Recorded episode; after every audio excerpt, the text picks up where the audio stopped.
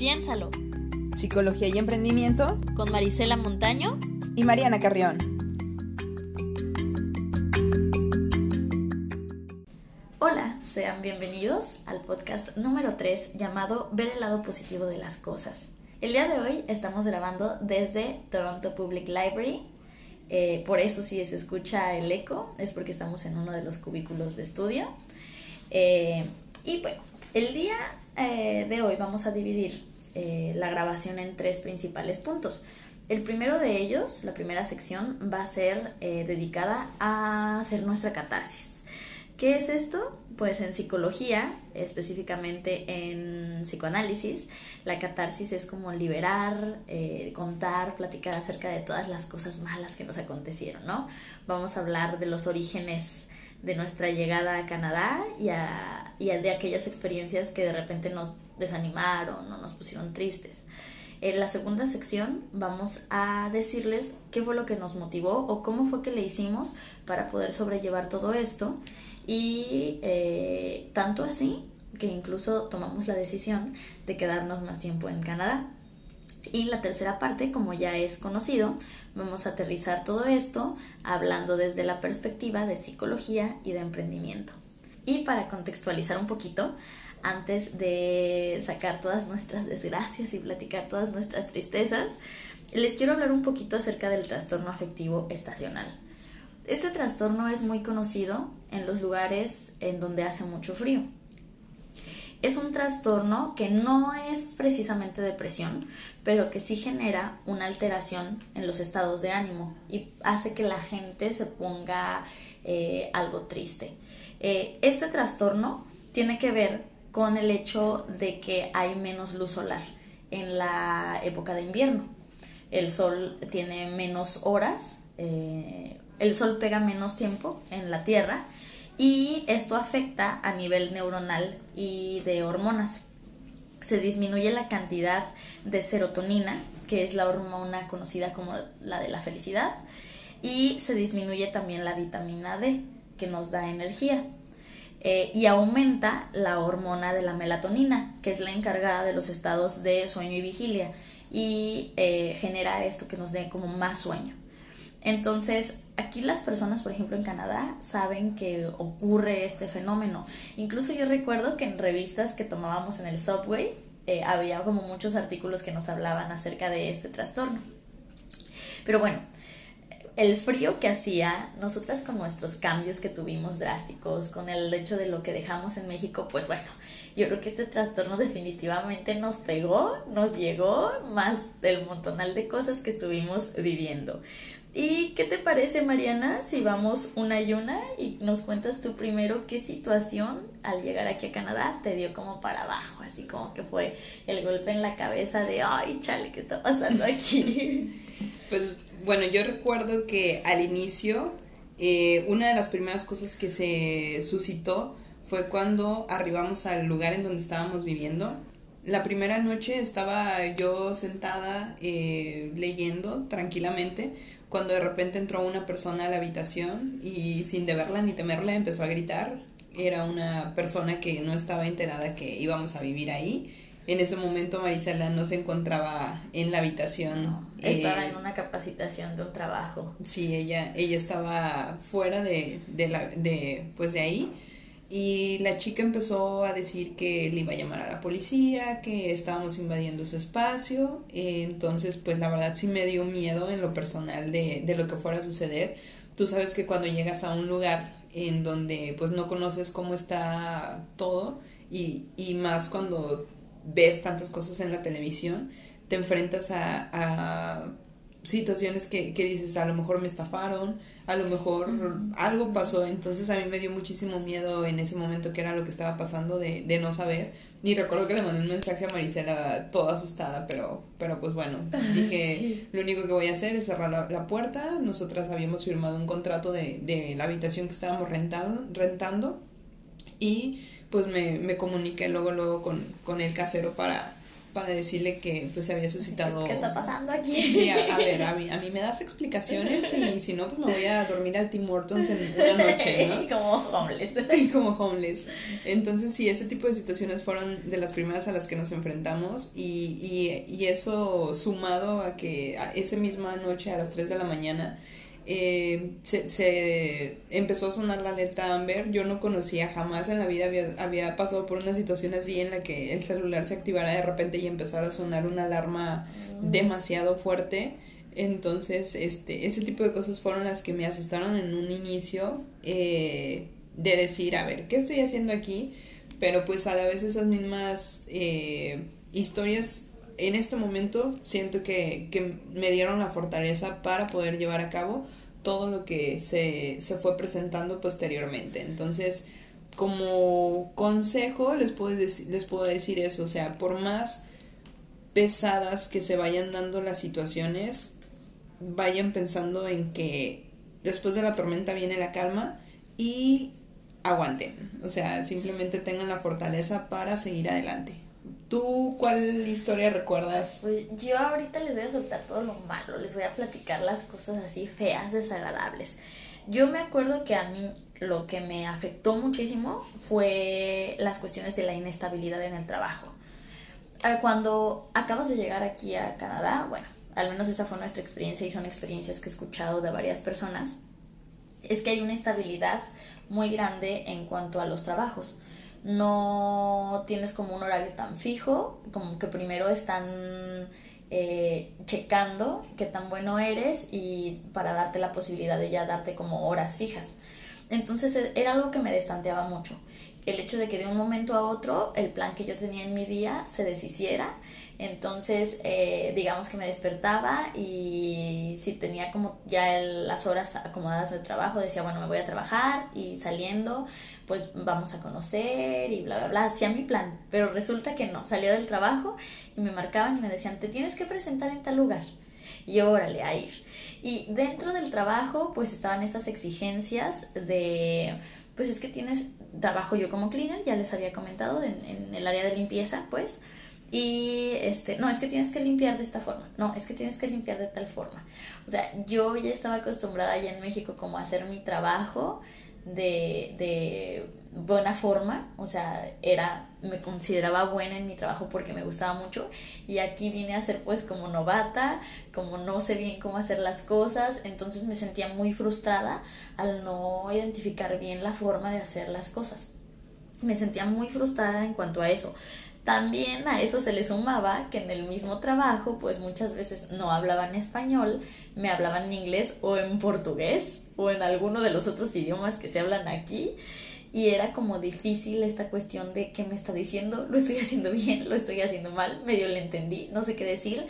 Y eh, era muy frustrante para mí. O sea, en verdad eh, recuerdo una ocasión específica en donde estaba haciendo aseo en unas oficinas lo estaba haciendo muy esmerada y llega la encargada y me dice, ¿cuánto llevas aquí? Yo no, pues como una hora limpiando la cocina. No, ya es tardísimo, tienes que apresurarte y tienes que hacer esto y esto. Y eso me frustraba mucho y me daba mucho para abajo. Me daba mucho para abajo el hecho de no identificar bien las actividades, como tener esa estructura. No tener el control, ¿no? Porque Exacto. Si es, si es algo, o sea, siempre las personas te, te van, tienen una perspectiva de cómo hacer las cosas y si no las haces a su manera, eh, te, te, cambian el, el, juego, ¿no? Entonces, sí, creo que, que, con respecto al trabajo también sí yo me enfrenté a, a, diferentes situaciones en las que también me daban para abajo, o sea, yo recuerdo perfectamente una de las situaciones que que nos tocó trabajar, nos, nos dieron un trabajo para estar en un bar. Ajá, cubrimos a unas personas que no pudieron trabajar ese día. Sí, las cubrimos, y pero era un horario de 10 de la noche a 3, de, la, mañana. Recuerdo perfectamente que fuimos y eh, el primer día que fuimos a la capacitación estábamos Marisela y yo juntas, eh, pero, pero te das cuenta que es un trabajo demasiado admirable porque es, es, es la verdad un trabajo muy pesado el mantener unos baños limpios de un bar. Entonces, eh, a mí en lo personal fueron situaciones que, que se me hicieron muy pesadas porque salimos el, tiempo que estuvimos ahí era enfrentarte a personas que de verdad dejaban demasiado sucio. sucio. Groseras. Sí, o sea, es, es Ay, no, si, si les contara tantas cosas que, que se llegan a ver ahí es... Y, que se llegan a sentir, o sea, uno se sentía en verdad como, ay, ¿qué estoy haciendo aquí? Sí, exacto, o sea, porque yo pienso que, que, que yo, yo no sé qué tienen las personas en la cabeza porque es sentido común, salían del baño y ni siquiera le jalaban, sí. eh, entraban y ni siquiera te volteaban a ver, eh, normalmente lo que, o sea, tú lo que ofreces es atención para ganarte propina y por más que tratabas de, de darles una atención personalizada, ellos no lo valoraban y, y la verdad es demasiado Te despreciaban las, las anitas, ¿no? Las, las toallitas estas que te dan para secarte las manos. Sí, y ni siquiera se lavaban las manos, o sea, eran muy, muy cochinos, te, te, llegas a dar cuenta de demasiadas cosas y, y ese tipo de cosas son, es muy frustrante, la verdad. Sí. Y después salíamos a las 3 de la mañana y al día siguiente yo recuerdo perfectamente que en una ocasión Marisela tenía que trabajar a las 8 de la mañana y yo tenía que y, y, en otra ocasión yo tenía que trabajar también a, las 7 a las 7 de la mañana. yo me tenía que ir a las 7 porque era más más el trayecto. Salimos súper tarde no agarramos el transporte. En una vez lo agarramos y lo agarramos para el lado equivocado o sea, íbamos, iba, íbamos a llegar a casa e íbamos a dormir tres horas para irnos a otra jornada al día siguiente de ocho horas. Entonces... y, y, una de esas ocasiones que, que fuimos ahí a, a cubrir este trabajo, este, nos perdimos. Nos bajamos mucho antes del, del camión. No sé qué pasó en nuestras eh, aventuras estas en donde nos bajábamos y no sabíamos ni en dónde estábamos. Y tuvimos que caminar como unas 10, 12 cuadras bajo la nieve. Eran alrededor de las 4 de la mañana. Estaba haciendo un frío que no recuerdo cuál era el, el como... Real feel. Eh, ajá. Era como de menos 23 o algo así. Sí. Estábamos caminando en la madrugada, no sabíamos bien si íbamos en el sentido adecuado, en un lugar nuevo completamente desconocido. No nos estaba funcionando el internet. No, y, y, caminábamos, en verdad, en ese momento creo que estábamos choqueadas las dos. Sí, y caminamos a, a obra de Dios, yo creo, o sea. Llegamos a la casa, como diría mi abuelita, por obra del Espíritu Santo. Sí, literal. Y en verdad, todas esas, esas cuestiones daban para abajo, o sea, anímicamente estábamos como, ¿por qué estamos aquí caminando a las 4 de la madrugada? ¿Qué necesidad? ¿Qué necesidad teníamos de estar viviendo esas situaciones? Bueno, otras de las, eh, de las cosas que en lo personal me, me afectaban y me daban para, para, abajo y me ponían algo triste era que, eh, pues allá en México estaba acostumbrada a tener un trabajo eh, que tenía mucho que ver con platicar, con el hecho de estar escuchando a mis pacientes, platicando e intercambiando, este, que tenía que ver con platicar con conversar e interacción, ¿no? Como muy directa. Con mis alumnos, que también tiene que ver con estar platicando, casi no se nota, ¿verdad? Pero me gusta mucho platicar.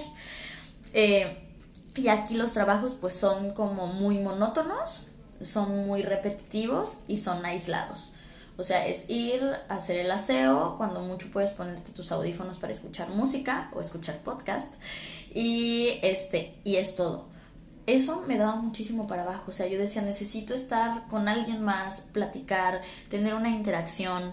Eh, en México era mucho de, de, siempre estar como en comunicación con mis amigos, eh, como tener toda una red de apoyo. Y aquí afortunadamente, aquí está Mariana. nos hacemos compañía y nos echamos porras. Nos motivábamos mutuamente cuando, cuando una estaba como de caída, la otra decía, ay, vamos. Pero de repente sí era como, me hace falta mi red de apoyo y me sentía triste y aunque mandaba WhatsApps, este, tenía como comunicación, tengo todavía pues, pero con mi familia y todo eso, no era lo mismo. Y esto era algo que, que me hacía sentir como muy triste, o sea, que pasaban los días y yo decía, es que eh, podría estar como con todos mis seres queridos y no, estoy aquí en donde pues nada más nos conocemos Mariana y yo, pero de ahí en fuera no conocemos a nadie más. O sea, no teníamos como esta red social que nos respaldara y nos diera confianza, sentido de pertenencia, estabilidad. O sea, nos sentíamos como solas a la deriva, en el abismo. Y eso era algo que, que me decía, había una vocecita en mi cabeza que me decía, no, ¿qué estás haciendo aquí? Ya mejor vete. Hasta mis amigos y mi familia me decían de repente, ya, ya, mejor ya regresense. No sé, eh, eh, en cuanto a esas cuestiones de las amistades y de, las redes de apoyo, ¿qué pasaba contigo, Mariana? Ahí tienes algo que contarnos. Sí, pues emocionalmente hablando, yo me acuerdo perfectamente que una, una de las situaciones que más me dio para abajo fue el no haber estado presente en la boda de mi mejor amiga. Fue a escasos, fue a menos de, un mes de, haber arribado a, Toronto. Entonces, eh, recuerdo ese día me quedé en casa y e hice una videollamada y al momento de hacer esa videollamada y verlos estar eh, ver, verlos que estaban en la fiesta y yo no poder estar ahí fue una, una situación que, que me, me, me, dolió mucho y lloré, o sea, creo que, es, que el, llorar es parte de, de, esos sentimientos que se sienten en un momento en que tomas una decisión y estás llevando a cabo tus objetivos. Eh, son las, ahora sí que la, la montaña rusa de sentimientos que se da de manera normal cuando haces o tomas una decisión de esta índole. Muy bien. Hablando de, de estas situaciones de llorar y, y, de mucha tristeza, me gustaría compartirles que también cuando, creo que fueron las fechas cercanas eh, a la boda de Miriam, eh, dentro de mi situación familiar, eh, tenía un tío muy enfermo y falleció mientras pues yo tenía también menos de un mes aquí en, Toronto y pues me avisaron que falleció. Creo que son los momentos en los que uno dice, ¿por qué tomé la decisión de venirme? ¿Por qué justamente tenía que ser ahorita? Y yo pensaba en ese momento, pues mi familia necesita de mí, yo necesito de mi familia y duele no estar en momentos ya sea como los, los que tú nos acabas de comentar, o sea, en los momentos, o sea, en los momentos más felices de, de poder compartir esa alegría con, con, tu gente, con las personas que amas, o en los momentos más dolorosos en donde quisieras un abrazo y, y el apoyo. Eh, efectivamente, llorar es parte de este proceso, al menos tanto a Mariana como a mí. Eh, creo que fue parte de nuestro día a día durante el primer mes de estancia en Toronto. Yo soy súper chillona. Yo lloro porque vuela la mosca, porque estoy contenta, porque tengo hambre, porque estoy enojada. Pero en verdad, ese primer mes fue de estar llore y llore. El fallecimiento de, de mi tío, la inestabilidad del trabajo, el, el, desadaptarme, el invierno, el trastorno afectivo estacional, todo era un, un sub y baja, todo era una bomba de emociones, de neurotransmisores, hormonas y cambios repentinos que en verdad nos hacían estar eh, tristes, decaídas. Sí, y de hecho yo, yo me acuerdo perfectamente que cuando hablaba con la gente de Guadalajara, con mis amigos, me preguntaban, eh, ¿cómo te va? ¿Cómo está todo? Y era, o sea, mi respuesta siempre era la misma. Sí, sigo en la montaña rusa de Toronto porque a veces estaba muy contenta, a veces estaba muy triste, a veces estaba todo muy plano, era muy monótono, entonces sí, literal yo lo, yo lo representaba como una montaña rusa porque no sabes en qué momento cambian las cosas de un segundo a otro, pero creo que eh, así es como se tiene que vivir y siempre lo importante es mantener la fuerza para poder este afrontarlo. Claro. Y en esto, con, con, esta intro de Mariana, pasamos a lo que vendría siendo nuestra segunda parte del podcast, que es cómo le hicimos. Que en verdad a veces me pongo a pensar y me pregunto, sí, me digo, en verdad, ¿cómo le hicimos? Porque este cambio fue como repentino. De repente como así como las estaciones del año cambian y de la nieve y de todo lo blanco y de todo el frío que había de repente apareció el rayo de sol y la nieve se, se este, convirtió en, en agua y salieron brotaron las flores así mejoró nuestro estado de ánimo. Y empezamos a ver las cosas como más claras más estables empezamos a verle el lado bonito y positivo a este viaje eh, Mariana, ¿te gustaría comentarnos tú primero cómo fue que le hiciste? O sea, si, si pudieras autoentrevistarte y preguntarle a, a, la Mariana que empezó a ver las cosas bonitas y le preguntaras, ah, Mariana, ¿cómo le hiciste? ¿Qué, te estaría contestando esta Mariana? ¿Cómo fue que empezó a ver las cosas buenas y que a pesar de que cambió unas por otras y no estuvo en ciertos momentos en Guadalajara y a veces se sentía triste, cómo fue que eh, sacó a flote su fortaleza? Pues bueno, eh, conmigo el rayo de sol salió gracias a mi lado curioso. Creo que esta experiencia la puedo definir como que es un volver a nacer, pero se tiene la ventaja de que ya tienes un uso de conciencia. Empiezas a conocer gente nueva, nuevos lugares, nuevas costumbres, nuevos idiomas. Todo esto es completamente nuevo, pero tienes esa capacidad de poder entender y saber qué es bueno o qué es malo y tomar decisiones un día me encontraba eh, revisando mis redes sociales y de repente me apareció información acerca de un evento de emprendedores que venía precisamente a Toronto. Me metí, investigué y dentro de la página encontré que podía inscribirme como voluntaria. Creo que esa es una de las cosas en las que se deben aventurar. O sea, yo no tenía el idioma al 100%, sin embargo, sabía que este era un evento en donde específicamente se iba a hablar inglés.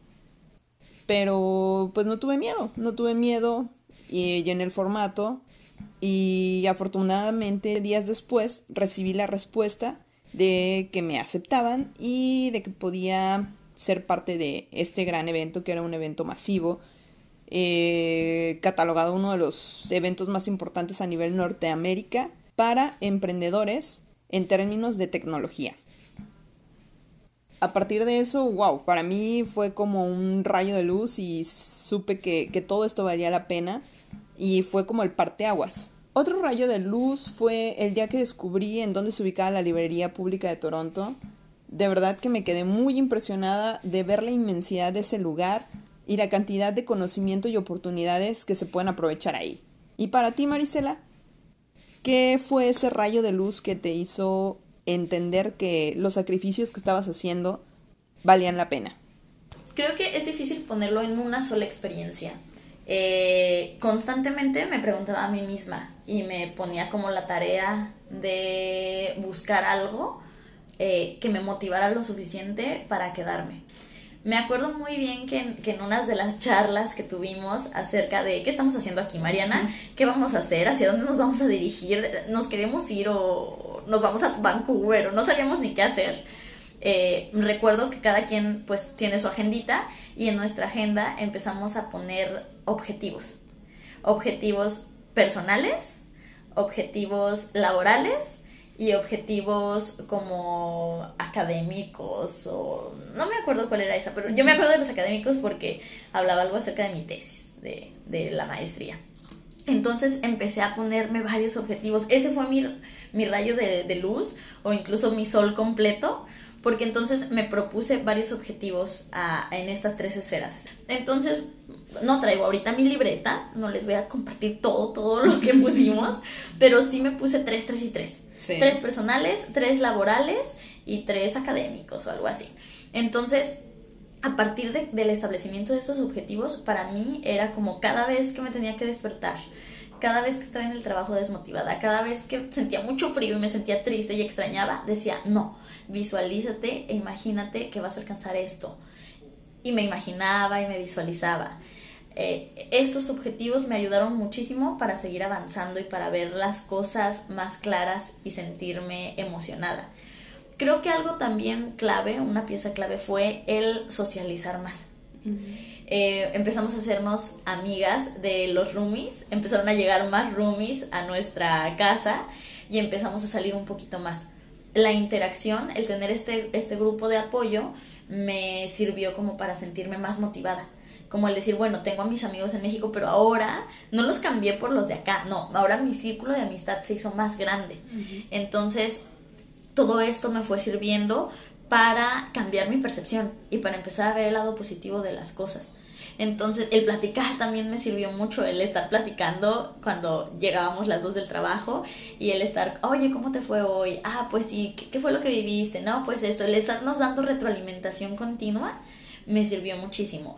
Y creo que también algo que me sirvió es que efectivamente, como Mariana lo dice, cuando uno trabaja a solas y está nada más haciendo limpieza y no puedes platicar más que contigo misma, pues hacerme esta como retrospectiva y esta plática, charla conmigo misma y el decirme, vamos Marisela, como el hecho de automotivarme, echarme porras yo solita. Todos estos elementos me sirvieron para poder entonces ver lo bueno de entre lo malo y decir, bueno, esto es algo momentáneo, esto es algo por un tiempo y, y se fue convirtiendo ya en una eh, estabilidad. O sea, ya empezamos a ver lo bueno y empezamos a tener eh, estabilidad en nuestro trabajo, estabilidad en nuestra vida y empezamos ya a agarrarle la onda tanto que ahorita pues ya vamos al gimnasio, tenemos una rutina ya establecida, ya empezamos a tener una vida como normal. Creo que fue simplemente esta etapa de la adaptación, del decir todo cambió radicalmente, ahora hay que adaptarnos a esta nueva situación. Y bueno, eh, después de compartirles entonces cómo fue que encontramos el sol, vamos a una breve pausa y de regreso les vamos a comentar acerca de cuestiones psicológicas y de emprendimiento. Piénsalo, piénsalo, piénsalo. Empieza por hacer una lagartija. Empieza por leer una página. Empieza por caminar una vuelta. Empieza hoy Repite mañana. Piénsalo, piénsalo, piénsalo. Muy bien, después de esta información valiosa, ahora sí vamos a hablar acerca de la psicología. Y para ello voy a referirme a un concepto básico en la psicología que es el de resiliencia. Esta palabra eh, significa el poder enfrentarse a una situación adversa sobrellevarla e incluso salir victorioso de ella, o sea, aprender algo de esta situación. Entonces, obviamente lo que vivimos y lo que les contamos ahorita Mariana y yo fueron ejemplos de lo que es la resiliencia. Me gusta poner de referencia, poner como de ejemplo eh, la historia de Batman. Eh, aquellos a los que les gustan los cómics quizás ya sepan la historia de Batman. Es una de las teorías que, que, se le da al por qué Batman utiliza el traje de, de, murciélago.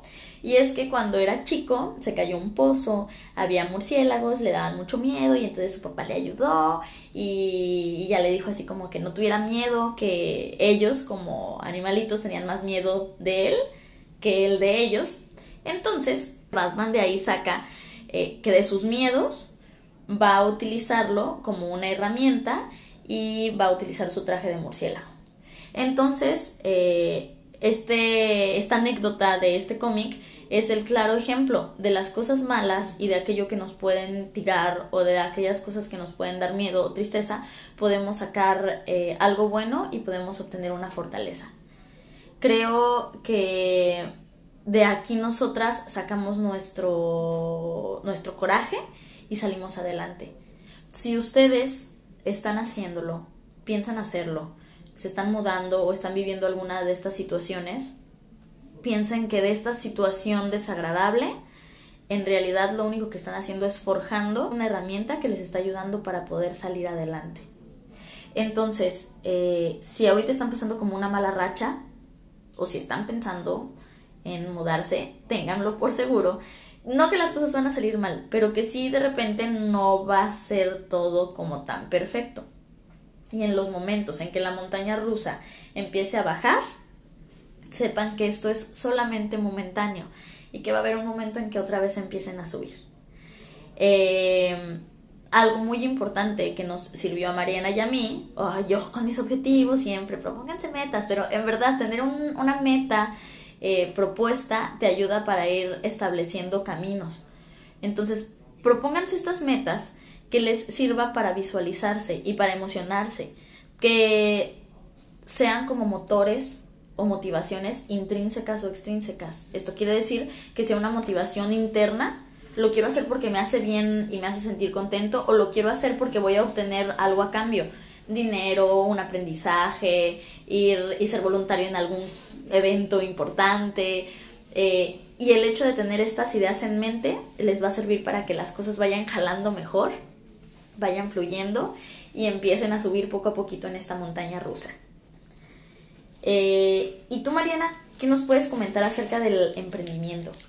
Bueno, los consejos que yo les puedo dar con respecto a lo que pueden hacer una vez que están viviendo este tipo de aventura es que conozcan todos los eventos y actividades que tiene la ciudad para ofrecer. Eh, creo que en cualquier lugar al, que vayan a cambiar de residencia eh, hay eventos en los que se pueden eh, inscribir y en los que pueden conocer como el estilo, la forma y el tipo de gente que, se encuentra en la nueva ciudad en la que están ustedes habitando.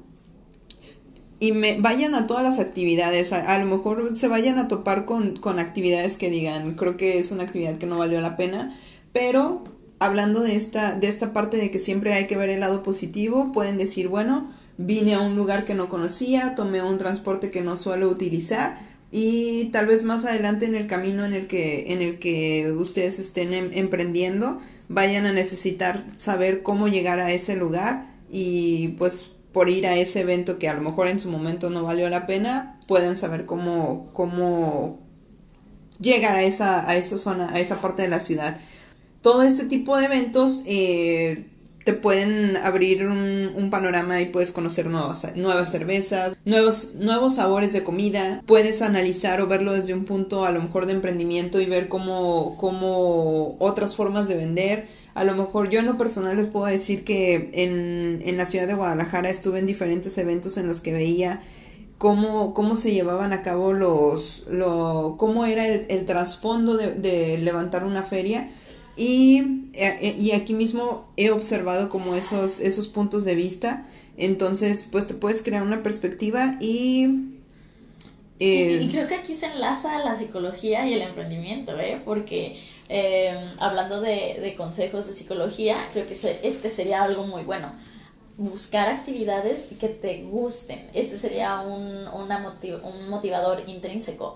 Buscar actividades que sean como satisfactorias, como tú lo dices conocer una nueva cerveza, un nuevo sabor, una nueva experiencia. Nuevas personas. Nuevas personas que te vayan nutriendo y que te vayan haciendo sentir eh, más cómoda, más confortable. Entonces, pues ahí matas dos pájaros de un solo tiro.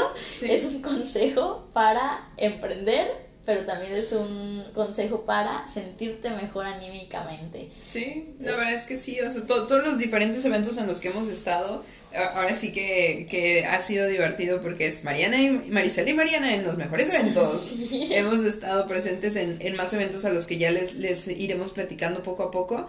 Y de todos ellos hemos sacado algo muy, muy interesante y son experiencias. O sea, como, como se los mencionábamos en el podcast pasado, creo que la vida está llena de experiencias y qué mejor que vivirlas con todo el ánimo día con día. Gracias Mariana por los consejos de emprendimiento y de psicología que también nos diste. Con esto concluimos el podcast del día de hoy. No sin antes recordarles que por favor nos escriban en nuestras redes sociales. Nos pueden encontrar en el blog como Piénsalo Podcast en eh, WordPress. Nos pueden encontrar en nuestras redes sociales, a mí como Mariana Emprende. A mí como Marisela Escucha. Escríbanos, compartan el podcast denle like, este retroalimentación de todo. lo bueno lo malo es lo, feo, lo bueno lo malo lo feo todo es bien todo es bienvenido para nosotros ir mejorando día con día.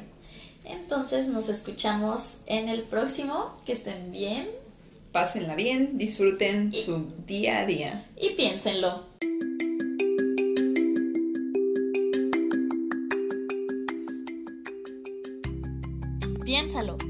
Psicología y Emprendimiento con Marisela Montaño y Mariana Carrión.